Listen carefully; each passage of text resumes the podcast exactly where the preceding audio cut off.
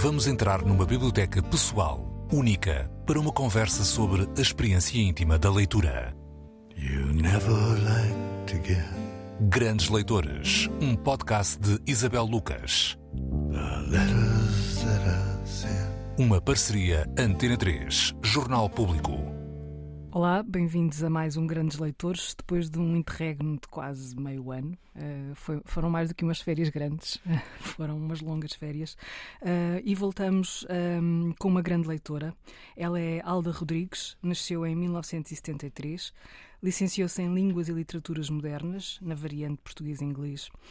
Entre 96 e 2006 trabalhou a tempo inteiro em lexicografia, isso mesmo, altura em que foi responsável pela coordenação de edição ou atualização de vários dicionários. Entre 2007 e 2015 fez um mestrado e um doutoramento em teoria da literatura. A tese de mestrado é sobre o papel das palavras no cinema. A tese de doutoramento é sobre coleções e museus. Nos últimos anos, a Alda tem-se dedicado exclusivamente à tradução literária. Traduziu autores como Marilyn Robinson, Stanley Cavell, Patrick Leigh Fermer, Henry David Thoreau, Jane Austen, Catherine Mansfield e Bern Lerner. Escreve a coluna Faca de Papel para a revista Forma de Vida e é autora do blog Cinéfilo Preguiçoso com Alexandre Andrade. Olá, Alda, bem-vinda. Isto de esta, esta, esta coisa de ser, de se dedicar à lexicografia, lembra-me sempre aquela altura da vida em que nós lemos dicionários, pelo menos eu lia dicionários. Isso acontecia-te? Acontecia muito antes de imaginar que um dia havia de trabalhar com dicionários, lia dicionários por ter uma certa curiosidade em relação à linguagem. Sim. Não fazias ideia, ideia que se podia ganhar a vida com isso? Não, não, nem. Acho que pouca gente pensa que os dicionários são feitos por pessoas. Muita, muita gente imagina que é a linguagem que se escreve a si própria e produz dicionários de si própria, sim. Mas consegue-se estabelecer a relação entre uma coisa com outra? Ou seja, esta, essa, essa curiosidade pelas palavras, a palavra solitária, não é? Num, num, dicionário ela vem sozinha e depois vem com uma explicação, e a leitura uh, de uma história? A leitura é feita de palavras. Quando estamos a ler, estamos a ler palavras e a imaginar outras coisas.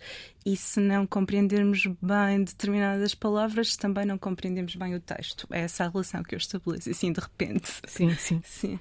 E lês, continuas a ler com dicionário ao lado? Uh, não. Para dizer a verdade, não. E mesmo antes, não, não li sempre com dicionários ao lado. Como é que era essa, essa relação? Quando não sabias o significado de uma palavra, deixavas para depois, sublinhavas? Sublinhava, porque eu, quando leio, sublinho sempre tudo. E às vezes ia ver a palavra ao dicionário e outras vezes lia o texto simplesmente e depois procurava a palavra. Sim. E consegues. Hum, identificar no tempo uh, a altura em que te transformaste numa leitora? Como é que foi isso?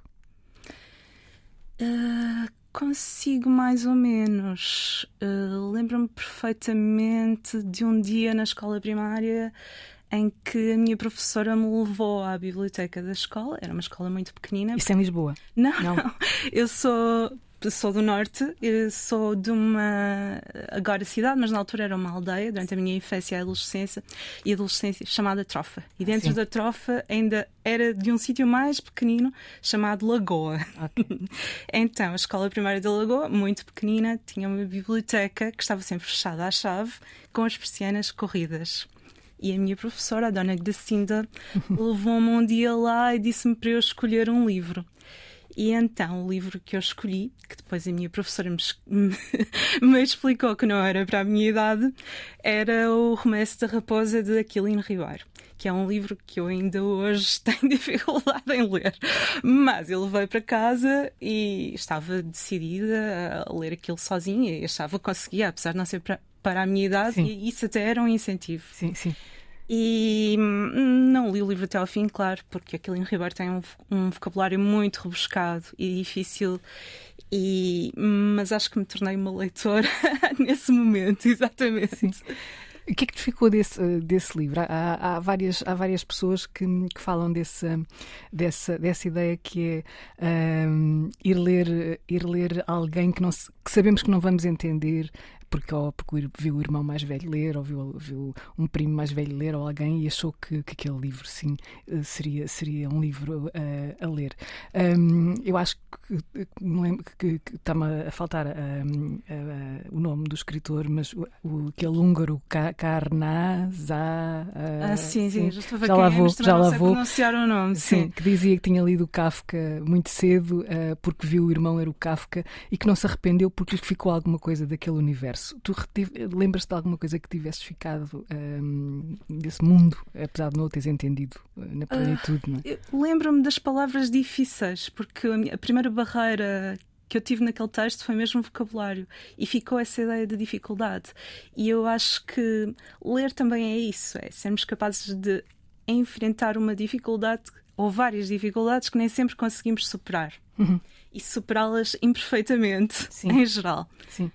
E depois como é que continuaste essa, esse percurso de grande leitor? Ou seja, com um livro que uh, deixaste a meio porque não eras capaz de entender uma série de coisas e depois? depois, eu, eu, a minha família tinha livros em casa. Não, não são pessoas Sim. ligadas à literatura, longe Sim. disso, pelo contrário. Mas por acaso tinha livros em casa. O meu avô, uh, que trabalhava numa farmácia, Uh, tinha, tinha estado em África e quando tinha estado em África recebia vários volumes de livros do Brasil e quando uhum. regressou a Portugal trouxe esses livros com ele. E nem sei se ele lia os livros, porque muitos daqueles livros eu tive de os abrir com uma faca de papel. Sim, as folhas, as páginas coladas, não é? Sim, sim, ainda era desse tempo em que os livros tinham as páginas coladas. Mas ele estimava muito esses livros e tinha-os num armário com envidraçado, fechado à chave, e disse-me que eu podia ler, uh, mas tinha de lhe pedir sempre a chave e tinha de devolver sempre os livros. Portanto, eu, eu, uma parte das minhas leituras veio daí. Outra parte veio do, dos livros que tinha em casa, no, do meu pai. O meu pai, que é um engenheiro, tinha uma biblioteca porque uh, naquela altura havia o Círculo dos Leitores. Sim. Sim. E ele é uma pessoa muito sistemática. Então, sendo sócio do Círculo dos Leitores, claro que cumpriu os prazos à risca. e então, no Círculo dos Leitores tinha de se encomendar um livro, já não sei se era por mês. Trimestralmente, acho. Não é? Trimestralmente, era isso. Ele encomendava sempre, mesmo que não lesse, tinha aquele gosto em fazer coleções. E, portanto, tínhamos em casa muitos livros desse género do Círculo dos Leitores. Tínhamos obras completas dessa de Queiroz, de Camilo, de Júlio Diniz tínhamos Eugênio de Andrade, eh, ele não lia poesia nunca, longe disso. Um, tínhamos Virgílio Ferreira, tínhamos o primeiro, um, o primeiro livro que a Teresa Veiga publicou, que ganhou um prémio de Círculos de Leitores, e eu lia isso. Sim. E além disso, a biblioteca do meu pai Uh, o meu pai interessa-se muito por etnografia e fazia muitas recolhas de provérbios, lendas, ditos populares daquela região da Trofa e tinha muitos livros de etnografia, mas esses eu não lia. e além disso, essa biblioteca ainda tinha um, uns livros muito estranhos que um dia o meu pai comprou a um senhor que ia emigrar e, portanto, queria livrar-se dos livros que tinha em casa porque não podia levar, levá-los com ele. Sim. E eram livros do género paranormal, astrologia, um, ovnis, eh, coisas deste género. E esses eu li religiosamente. Lia Foi. todos grandes mistérios da humanidade, essas coisas todas. Eu esses também lia religiosamente. E por último, uh, essa, essa aldeia recebia a um, biblioteca itinerante da Gulbenkian. Sim. E eu era uma grande consumidora dos livros da Biblioteca da Gulbenkian. Adoro, tenho Formou muita gente, não é? Sim. Sobretudo fora de Lisboa, a, a Biblioteca da Gulbenkian. É... é verdade, é verdade. E pronto, aquela terra, como era um pouco isolada, a Biblioteca Municipal, a Trofa, nessa altura pertencia ao Conselho de Santo Tirso que fica mais ou menos a 10 km. E a Biblioteca Municipal ficava a 10 km. Eu não ia sozinha 10 km, sendo pequenina. E, portanto, requisitava esses livros da Biblioteca da Gulbenkian e ficava muito contente. Sim, tu, tu mencionaste neste, neste teu percurso um nome que hum, eu sei que continuas a, a admirar bastante, que é a Teresa Veiga. É? Sim.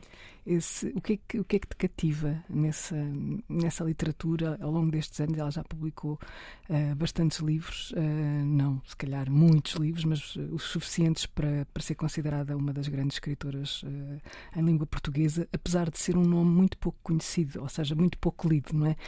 infelizmente. Mas o que, é que, o que é que te prende à Teresa Veiga? O que é que a torna tão especial? Para mim, o que a torna tão especial é o facto de ela ter uma espécie de superfície muito normal, linguisticamente, literariamente, e por baixo serem coisas muito estranhas.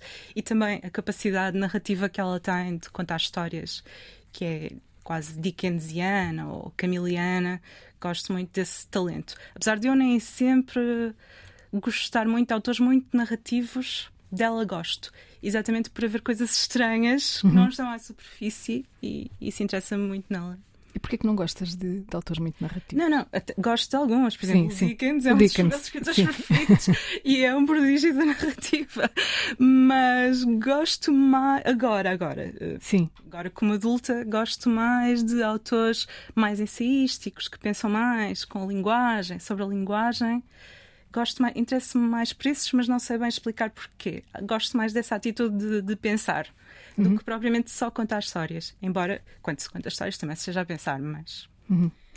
Tu és uma leitora especial, e quando ponho aqui o especial hum, é entre aspas e sem aspas, porque tu tens, tens uh, és uma leitora como muitos leitores, porque gostam de, de, ler, gostam de literatura, mas tens uma profissão que te leva a ler de outra maneira, não é?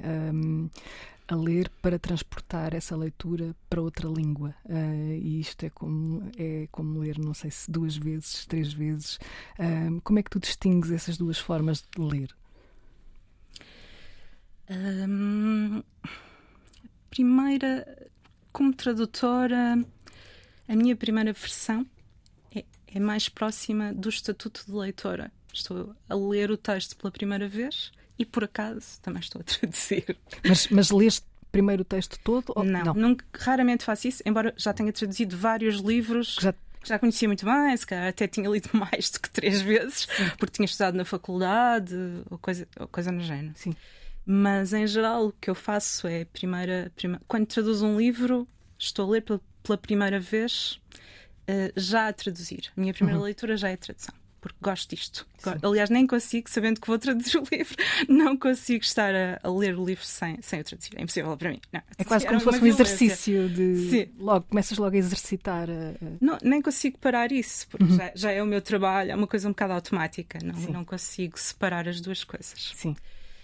Depois, a segunda leitura já é mais técnica, em que eu uh, tento traduzir menos instintivamente. Leio, leio, a minha primeira versão e comparo muito pormenorizadamente com o texto para ver o que é que me escapou, coisas é que não traduzi bem, uh, se me faltou alguma frase.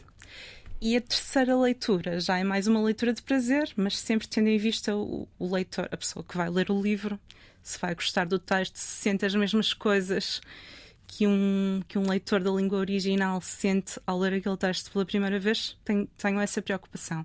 Isto é, se o texto dá muito prazer de leitura, o texto original, eu quero que a minha tradução também dê algum prazer ao leitor. Sim. Se não der prazer nenhum, se for um texto muito difícil, violento e agressivo, eu quero que a minha tradução também transmita essas sensações. Portanto, Sim. essa é a minha preocupação fundamental é uma fidelidade, uma espécie de fidelidade ao original, sendo que é sempre um exercício meio especulativo, não é? Porque nunca sabemos muito bem. Pergunto-te uh, até que ponto é que, um, é que isso está a ser. Uh, é, é, ou seja, se essas dúvidas te assaltam, não é? Uh, podes estar a sentir que, que, que, que, aquilo faz sentido para ti, mas é, é pôr-se na cabeça do autor, ou tentar pôr-se na cabeça do autor, ou não? Um bocadinho. Eu imagino Aliás, uh, há um bocadinho de ficção aqui, não é? Sim, um bocadinho de interpretação, Sim. como um cantor de ópera, um cantor de pop ou rock. Sim. Ou um ator, há um bocadinho aí. Eu, como diz o Javier Marias, nos textos escreve sobre tradução, escreveu algumas vezes algumas coisas. Eh, eu, eu, eu imagino uh, como o autor escreveria se fosse se estivesse a escrever em português. Uhum. Javier Marias também diz que faz isto e eu, eu, concordo que se deve fazer isso. Sim. Portanto, tenho, tenho essa preocupação. Se calhar até tenho mais essa preocupação do que se, traduzir palavra por palavra, exatamente, estas vírgulas, não sei o quê. Não, não, eu acho que tinha, tem de ser desta forma. Uhum. Tem de ser como ele escreveria em português. Já que eu traduzo principalmente do inglês, não é? Sim. E o inglês é uma língua totalmente diferente do português. Portanto, às vezes tenho que dar a volta. Sim, estamos a falar de Tomar diferentes. Sim, sim, sim. sim. Uh, e falaste do prazer, não é? Uh, onde é que fica aí, num lado e no outro, não é? No lado da leitora comum, digamos, e o lado da leitora tradutora, onde é que fica aí o, o prazer, o princípio do prazer de quando se é tradutor? Uh, o prazer. Na o prazer do tradutor tem mais a ver, acho eu, com um prazer linguístico. Uhum. De estar a sentir que, ah, eu até consigo escrever estas frases em português. É esse o prazer, acho eu. Sim. Mas até sentir esse prazer, tenho muitas dúvidas, muitas inquietações existenciais, etc. Portanto, é um prazer um bocado conquistado a pulso. E solitário solitário, passo o dia sozinha, fechada em casa. Sim. E essas dúvidas, quando aparecem, hum, há alguém com quem as partilhar? Às vezes, sim, conheço vários, vários tradutores, eh, principalmente tradutoras, de quem sou amiga, e revisores e revisoras, e às vezes trocamos ideias, sim, e tentamos resolver as dificuldades umas das outras. Sim. sim.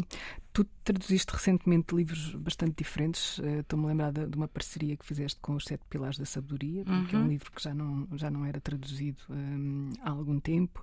Uh, traduzes também um autor que, uh, com pena minha, não é ainda dos mais conhecidos em Portugal, o americano Bern Lerner, que é um poeta. Sim, sim, sim, gosto muito dele, sim, sim, sim. sim. Um, agora traduziste a Catherine Mansfield. Um, são, são escritas muito distintas e, e eu ia te perguntar se é bom não ter um estilo. Um, ou, ou, não ter um estilo, até que ponto é que pode ser também, um, pode dificultar o trabalho de tradução? Eu, como tradutora, que é um trabalho que eu faço recentemente na minha vida, não é? Nos últimos. Quantos sei. livros já traduziste? Oi, não sei. Se começar a pensar sobre isso, começo a ficar assustada. Portanto, não sei nem quanto. Mas nos últimos anos, desde 2015, 2016, foi tudo o que eu fiz, não fiz mais nada. Portanto, devem ter sido vários. Eu cultivo um prazer antigo que agora antigo e antiquado atualmente, que é o prazer da versatilidade. Sim, sim. Gosto de sentir que sou capaz de fazer coisas diferentes. Cara. As pessoas agora gostam de ser mais especializadas, mas eu gosto do prazer da versatilidade. Nem traduzo só ficção, gosto de traduzir ensaios e até ensaios não necessariamente muito literários. Gosto de sentir que sou capaz de fazer isso. Quanto ao estilo, eu nunca sinto que, ao contrário do que se diz sobre a tradução e sobre os tradutores em geral, que apago o meu próprio estilo. Não, hum. O que eu faço é encontrar dentro do meu próprio estilo esti ou, ou, dentro do estilo do autor o meu próprio estilo. Acho que é a única forma. Ou seja, há uma marca autoral na, na tradução. Sim. E acho que os, os, tradutores que dizem que ai não, tenta pagar-me completamente, isso esqueçam, não, não é verdade. É impossível. Para isso tínhamos o, o Google Translate e máquinas de tradução e faziam o trabalho. Isso não é possível porque não fica bem feito. Uhum. Então tem de ser alguém a pensar, a interpretar e a encontrar os pontos em comum e a imaginar, que é uma parte muito importante, como o autor escreveria na língua de chegada. Portanto, eu, eu, não sinto que apago o meu estilo, simplesmente misturo o meu estilo, ou melhor, misturo o, o estilo do autor com o meu. Sim. Sim. E fazes outra coisa também que é uh, nesta relação que tens com a literatura, que é procurar relações com outras artes, não é? é uma das coisas que, que, que, dá aqui no teu, no teu, uh, no teu perfil, no teu perfil, no teu breve currículo, é a relação das palavras com o cinema. Como Sim. é que nasceu, nasceu essa relação? Uh, essa relação nasceu de uma coisa que me tem preocupado já desde há algum tempo, que é. Uh, eu passei, desde, desde que comecei a minha vida profissional, eu penso sobre palavras, escrevo sobre palavras e a minha vida é toda palavras. E então a minha ideia para essa tese de mestrado tinha exatamente a ver com ver de que maneira podemos viver sem palavras ou usando só as palavras um bocadinho. Uh, não ter as palavras como centro da nossa vida. Era mais ou menos a minha uhum. ideia. E também no doutoramento procurei um tema que não tivesse necessariamente a ver com literatura, ou, ou em primeiro lugar com a literatura e as palavras exatamente para fugir um pouco àquilo que tem sido a minha vida até agora. Portanto, foi uma preocupação de variedade, diversidade, diversificação, sim. Silêncio é uma palavra que tu gostas? Mais ou menos. Mas sim, se nós estivermos a calar coisas que queremos dizer. Sim. Sim. Nesse caso, gosto de silêncio que não tenha palavras que estamos a guardar e que podíamos dizer. Sim, sim. E tens palavras preferidas, ou seja, e há outras com quem birramos bastante, não é? Há sempre, há sempre, sim, esses, sim. há sempre esses casos. É, é, mais fácil para mim dizer quais são as minhas palavras preferidas. São, é uma, são duas palavras muito infantis: são gato e rato. Porque também motivos igualmente infantis. porque eu acho. Porque, em primeiro lugar, porque me mostram uh, as capacidades de, da língua. Isto é, com, com uma simples mudança de letra, um G ou G para um R, eh, são duas realidades completamente diferentes. E isto mostra como a língua é que funciona. Sim. Depois, porque gosto de gatos. E também gosto de ratos. Sendo que quando se tem gatos, dificilmente se tem ratos, não é? Pois, pois. Há aqui uma. Gosto do conceito de ratos e das coisas que os ratos fazem. E hum, por exemplo, quando trabalhava muito em revisão, imaginava que era uma espécie de ratos dos textos. é um bocado esquisito dizer isto, mas imaginava mais ou menos que o revisor é um bocado rói os textos para os tornar melhores. Sim. E o rato é uma criatura um bocado desprezada e eu acho que não devia ser. E há o rato de biblioteca, não é? E há o rato de biblioteca, exatamente. Que também tem esse lado uh, pejorativo. Uh, sim, sim, sim, sim, Normalmente é alguém que está ali uh, fechado com, com os livros. Sentiste alguma vez que, que serias um rato de biblioteca. Estou a lembrar-me disto porque quando, quando se é adolescente, hum, os, os, quem não gosta de ler chama muitas vezes, e, já, e chamaram muitas vezes rato de biblioteca, não é? E como é que se lida com essa, com essa coisa? Eu eh, nunca senti exatamente isso, mas se calhar sou. E por isso nem tenho noção disso. Mas não, eu acho que agora há uma visão mais negativa dos leitores do que havia quando eu era Achas? criança. Tenho a impressão que sim. E às vezes até tenho a sensação de que há muita vergonha e um, uma espécie de universo de culpa associado à leitura que eu acho que não devia existir. Porquê que dizes isso? Uh, ouve-se muitas vezes: ah, leem esses livros, não deviam estar a ler esses livros, há os livros certos e os livros errados, sim, sim, e sim. as pessoas têm que só. Têm só de ler os livros certos e não os errados, em vez de lerem só o, o que lhes dá para dizer. Não, não se pode ler só o que nos apetece, não. Tem de ser estes livros, senão pronto, vamos todos para o inferno da leitura e da literatura. não, não, compreendo essa perspectiva. Acho que cada um deve ler o que lhe apetecer e deve estar atento ao que os outros leem para ver se encontra algum livro que vai gostar. Uhum.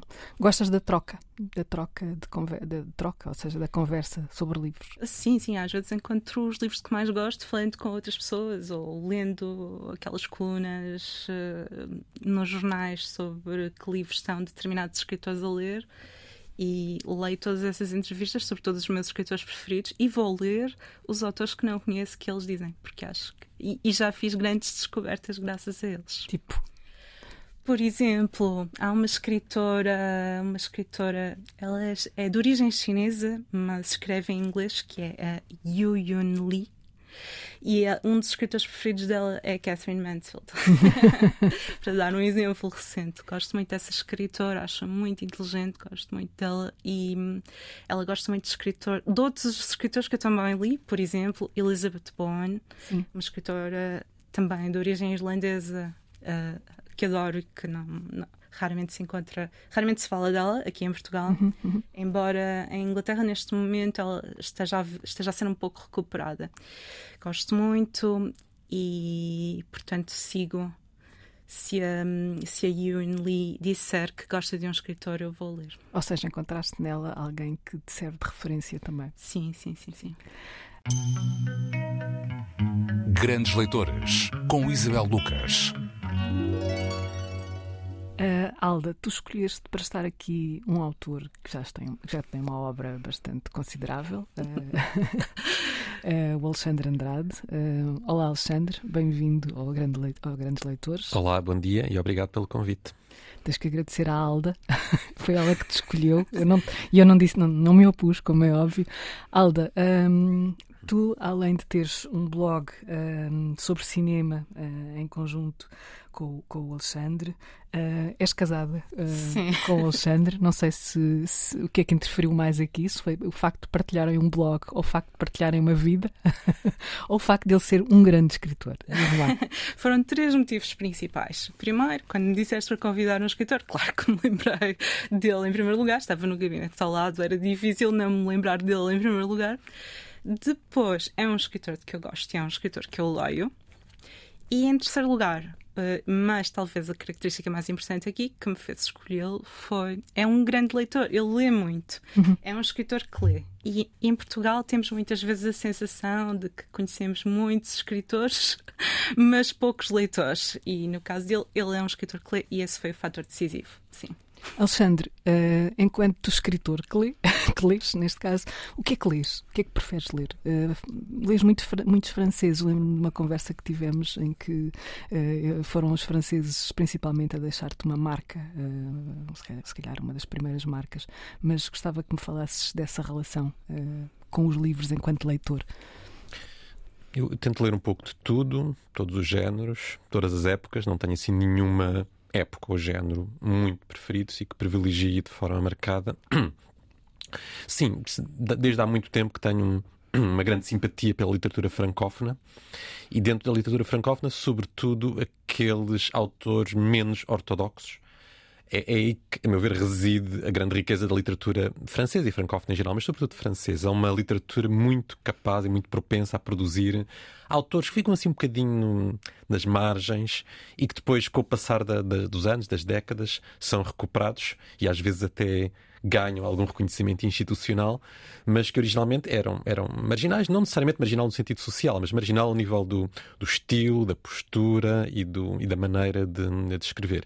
Essa heterodoxia que literatura francesa por trás daquela fachada da literatura mais institucional, das rentrées e de, de toda aquela aquele, aquele perfume e, aquela, e aquele, aquele brilho da literatura mais, mais oficial, mais grandiosa, é, é, é essa capacidade para gerar eletrões livres e autores extremamente originais que eu acho que a torna particularmente interessante. Queres-me queres referir, ou queres referir-nos a alguns desses nomes?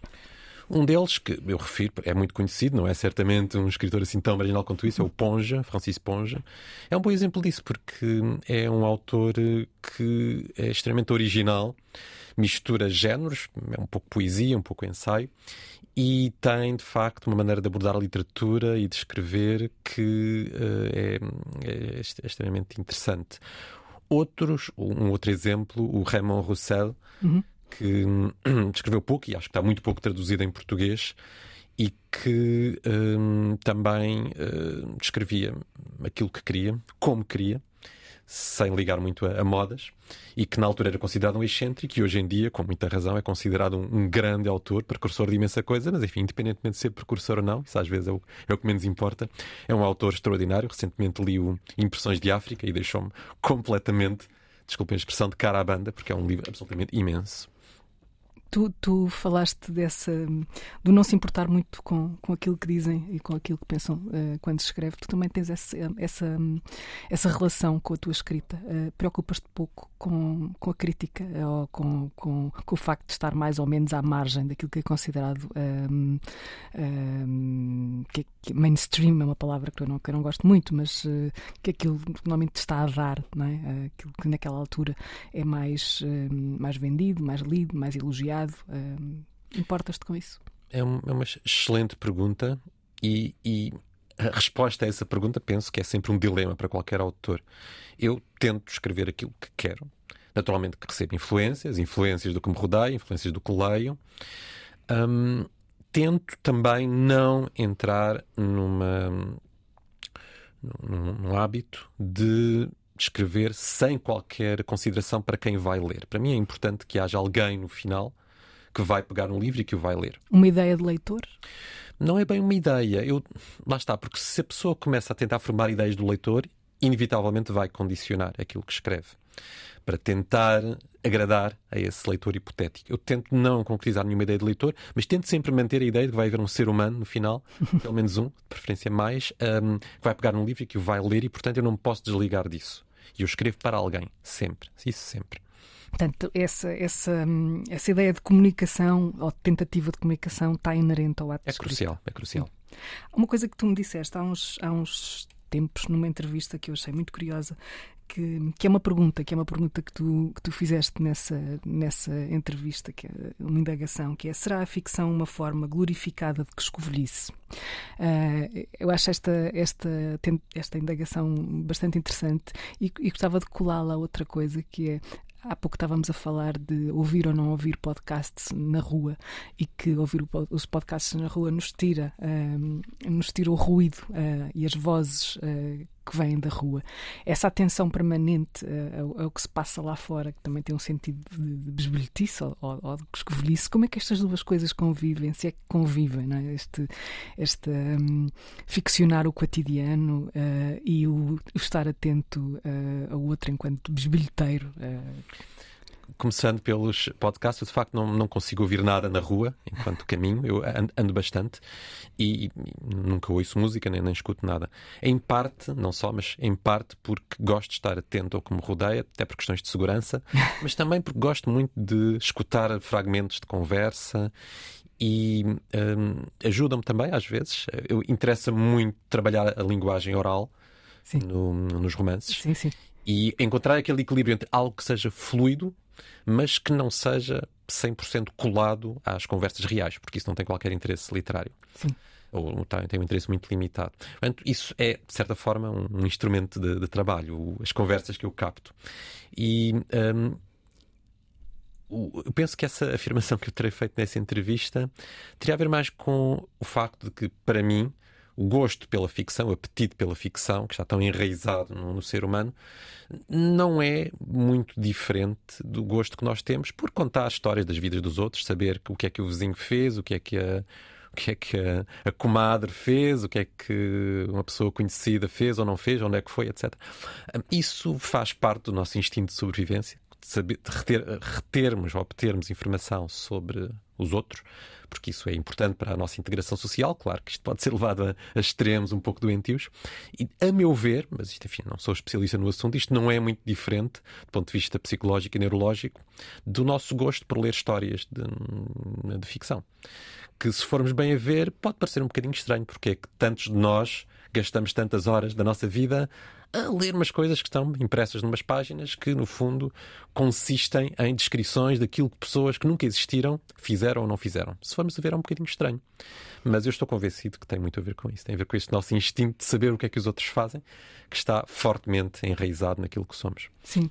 Uh, Alda e, e Alexandre, uh, vocês. Uh coexistem no mesmo num espaço literário, coexistem numa casa. Uh, o Alexandre tem uma profissão à parte da literatura, ele é professor e é na área das ciências, portanto aqui parece que é qualquer coisa uh, do, do, que, que, que que afasta, não é? Que, mas eu, eu, eu, gostava de saber até que ponto é que vocês um, comunicam um com o outro naquilo que fazem, ou seja, sendo são ambos leitores, uh, mas depois transformam a leitura que fazem em, em produtos diferentes. E os produtos aqui, mais uma vez, têm, têm as aspas. A Alda vai à obra do, dos outros e, e, e põe lá a voz dela, que também é feita destas leituras todas e criada a partir destas leituras todas.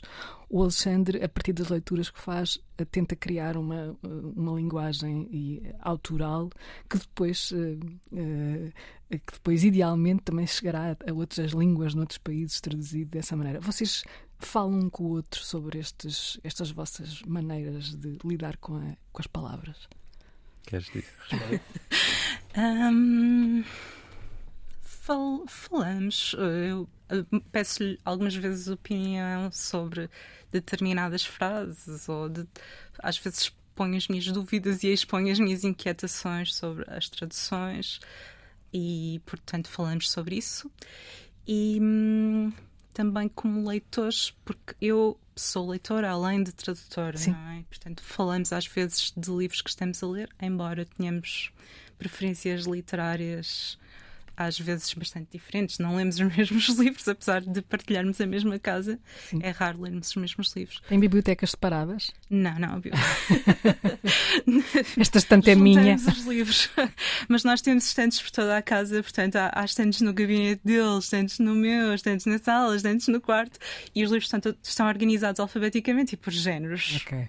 Sim.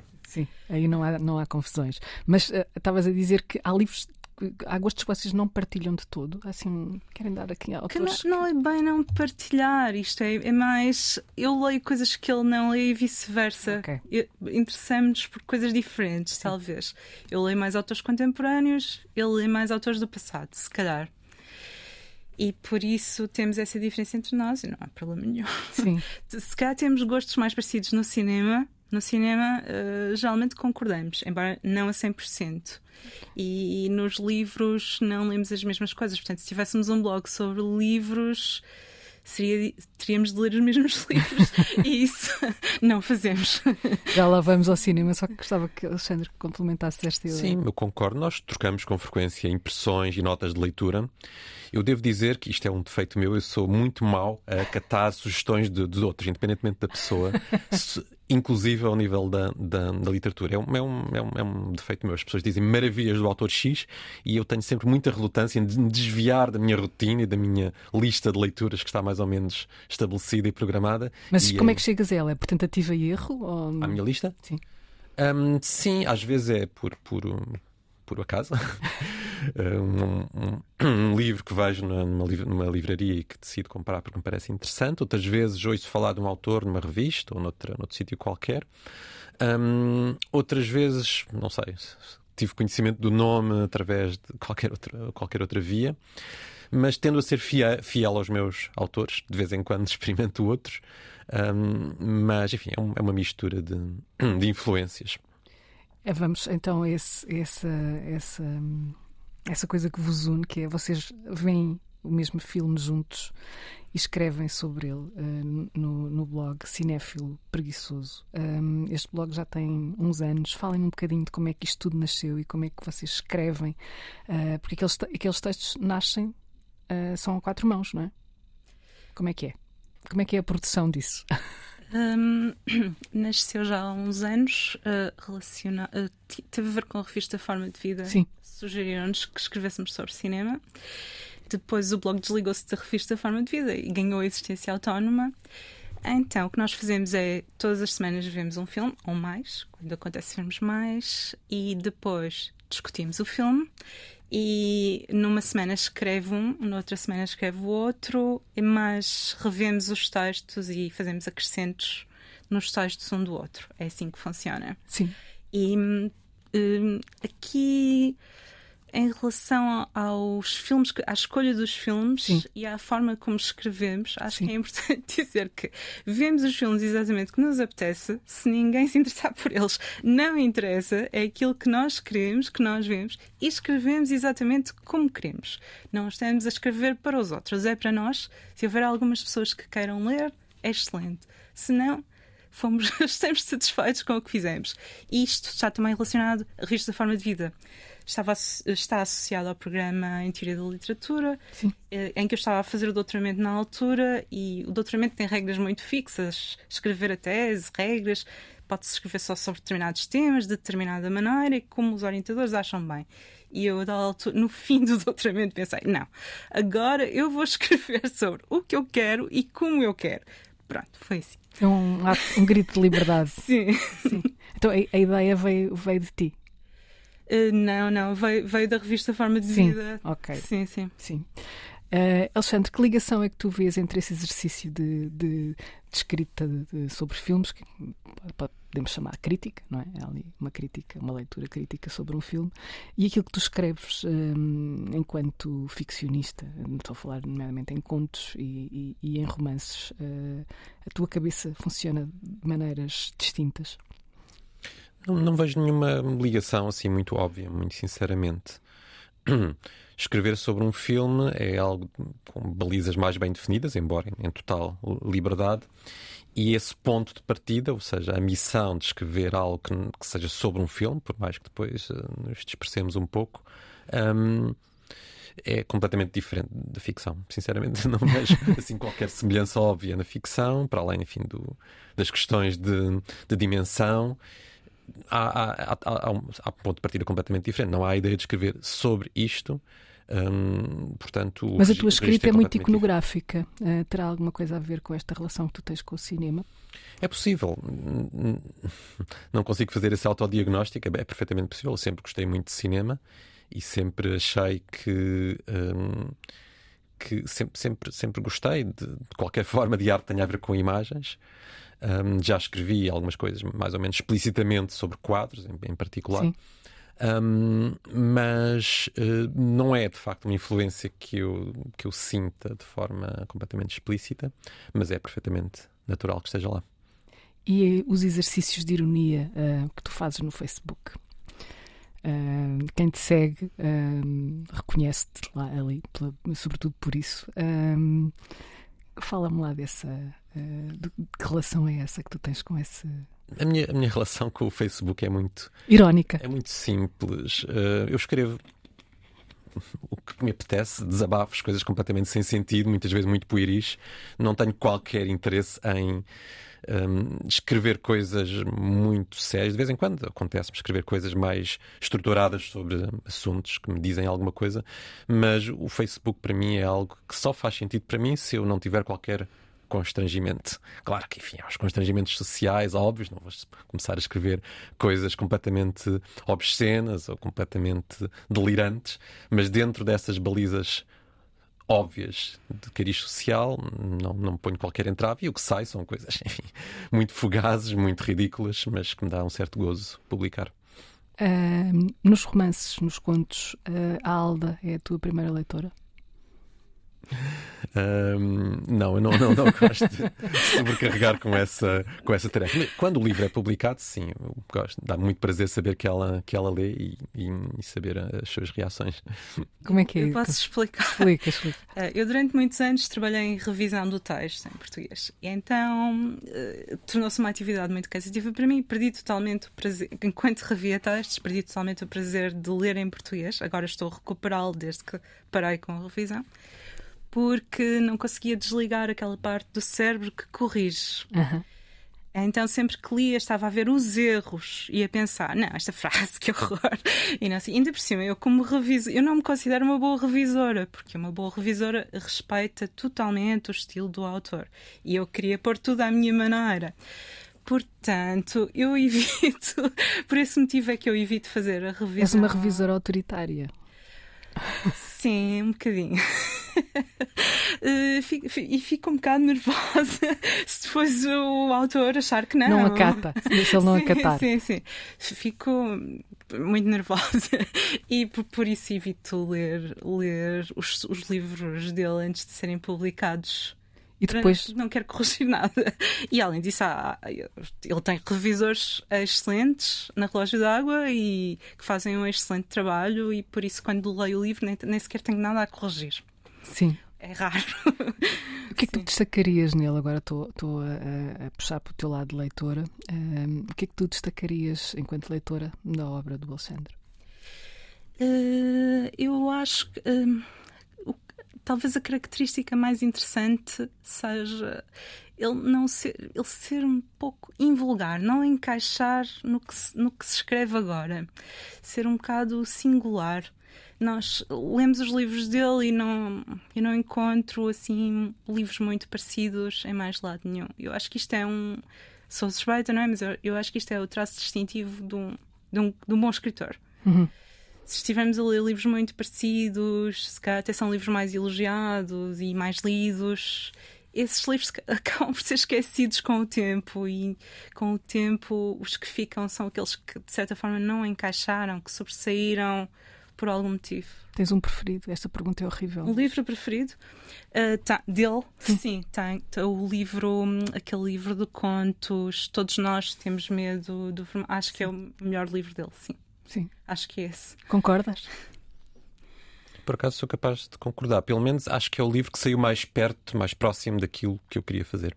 Esse, isso é uma, uma questão muito curiosa que é uh, aquela, a distância que vai entre a, a, intenção do autor não é? e o resultado uh, depois do livro estar escrito. Não é? E há, há, autores que falam sempre que há, há, uma espécie de frustração, que um livro é sempre um ato falhado, quase sempre, é, quando se tem em, em, em, as duas coisas em relação, quando se metem as duas coisas em relação. Um, tens noção disso? Isso é uma coisa que te incomoda, ou seja, essa, essa falha à partida. Não, não, não é incomoda, não é? Incomoda é mau. Incomoda mas é sempre gratificante quando eu tinha uma ideia do livro e dizia quero fazer isto e o que acaba por sair é próximo disso. Isso sem dúvida que é gratificante. E lês as traduções da, da Alda? Vá lá. Uh, eu aí não, e por uma razão. a principal razão é muito simples. Eu tenho uma grande aversão a ler traduções do inglês. Okay. Como domino a língua, fico logo a pensar: ah, mas qual é a frase em inglês que estava por trás disto? E parece-me que é como se estivesse ali num. Um jogo. A, a, a, ler o livro através de um, de um ecrã. Um, e, e tenho, tenho, essa limitação que eu, que eu reconheço. Mas não cons consegues eh, perceber se ela faz um bom trabalho? Sim, nós discutimos de vez em quando pontos e pormenores e, e, dá claramente para ver que é uma tradutora extremamente rigorosa. Isso não, não há qualquer dúvida. Grandes Leitores, uma parceria Antena 3, Jornal Público. Agora chegamos àquela fase em que eu peço, um, peço a Alda um, e ao Alexandre, não sei o que é, que é começar, para nos recomendarem três livros uh, cada um e, e dizer, dizer as razões dessas escolhas. Eu, eu, estive a pensar nisso, porque costumo ouvir o podcast e sei que essa pergunta surge sempre. Então, eu estive, estive, a pensar mais ou menos no que havia de sugerir e não, não vou sugerir aqueles clássicos da literatura universal de que eu até gosto, uhum. até são se calhar os meus autores preferidos, mas toda a gente conhece. Por exemplo, Proust, Thomas Bernard, Charles Dickens, que uhum. já falamos. Então vou, vou sugerir três livros mais recentes. O primeiro uh, é o livro Self Portrait de Celia Paul. Celia Paul, que é uma artista visual que foi que teve uma relação muito importante com o pintor uh, Lucian Freud e este livro é mais ou menos sobre o percurso dela enquanto artista e uh, daí o título Self Portrait uh, e, e, para descrever este percurso claro que tem de descrever a relação que teve com ele porque uh, aprendeu muito com ele e conviveu com outros pintores por, por fazer, por ser, por, se relacionar com ele. E o livro é muito interessante porque Uh, ela é uma pintora que sabe escrever. É daquelas pessoas irritantes que fazem bem pelo menos duas coisas. Uh, e escreve muito bem sobre si própria, sobre os seus próprios quadros e sobre os quadros de Lucian Freud que gosta mais, ou em que ela participou, por exemplo, como modelo.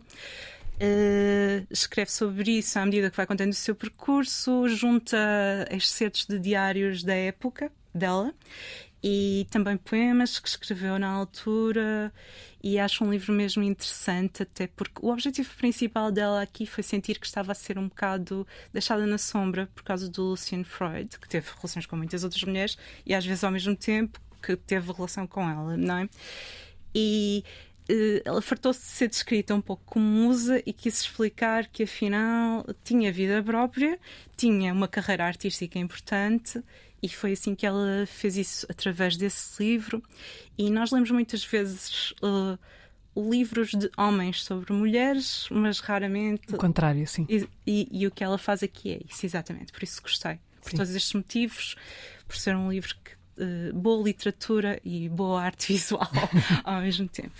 Em segundo lugar, o livro que eu quero hum, sugerir é, é, um livro de um escritor francês que eu gosto muito, que se chama Pascal Quignard, uhum. me parece que deixou de ser traduzido em Portugal. Sim, sim. já não o vejo há algum tempo por aí. Sim, infelizmente. Uh, o livro não é o último livro dele, o livro que eu vou sugerir é, tem o título L'Homme aux trois lettres, que é, parece-me que é o, o penúltimo livro dele, saiu em 2020. É, é, um livro, é um livro sobre a leitura, precisamente, portanto, pareceu uma escolha adequada. L'homme aux trois lettres. Estas três letras referem-se à palavra latina fur, não sei uhum. se é assim que se pronuncia, que, que, se pronuncia, que quer dizer uh, ladrão. E a ideia é que o leitor entra num livro como um ladrão. Eu até, até... É uma, uma, ideia muito interessante. Sim, sim. Até tenho aqui hum, uma frase, trouxe aqui uma frase dele para ler. Ele diz que o leitor é um ladrão que entra sozinho às escuras e em silêncio numa casa que não conhece.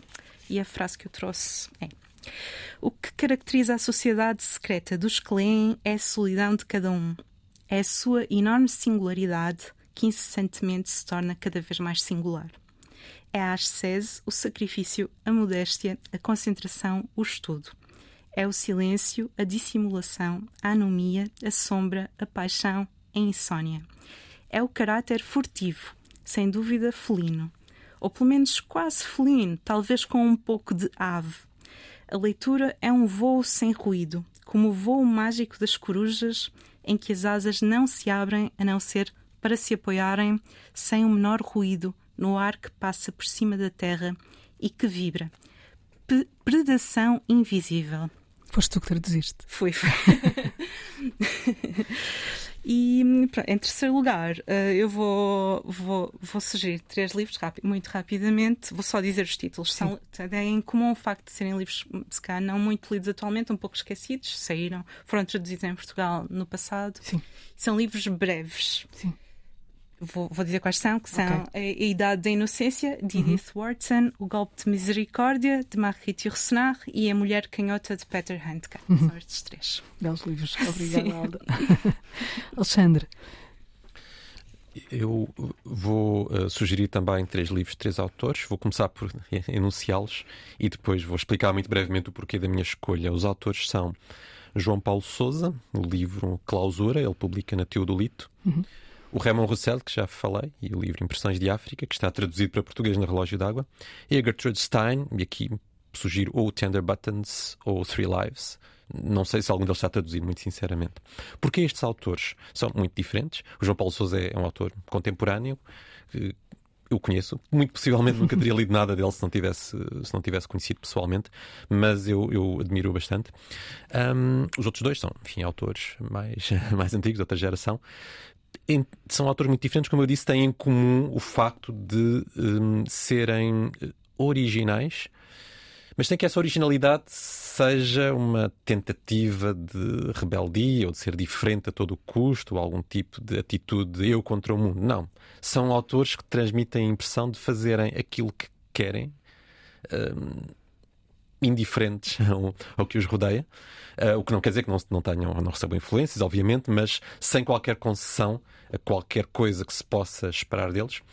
E do ponto de vista do, do leitor, como eu, o resultado é uma, algo de extremamente interessante e, e singular e diferente de qualquer outra coisa que a literatura uh, tenha produzido. Um, a Gertrude Stein, em particular, eu tenho a impressão que neste momento está um pouco na moda baixa em termos críticos, pelo menos. Sim, sim parece-me. Um, eu, eu acho que ela era uma grande autora e acho que um, merece ser redescoberta e talvez mereça também ser mais traduzida, embora eu devo dizer que traduzir os livros dela deve, deve ser uma tarefa titânica. Uh, estão feitas as sugestões. Eu só queria um, agradecer uh, à Alda, uh, ao Alexandre, e de dizer Obrigado. aqui o nome que eu há bocadinho não me conseguia lembrar: é o Laszlo Karnaokai, Sim, que falava do irmão e de quem ele leu Kafka uh, muito cedo e, e ter, ter, terá ficado com essa impressão para sempre.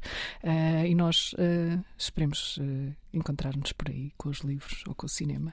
Até breve. Até, breve. Obrigado. Obrigada.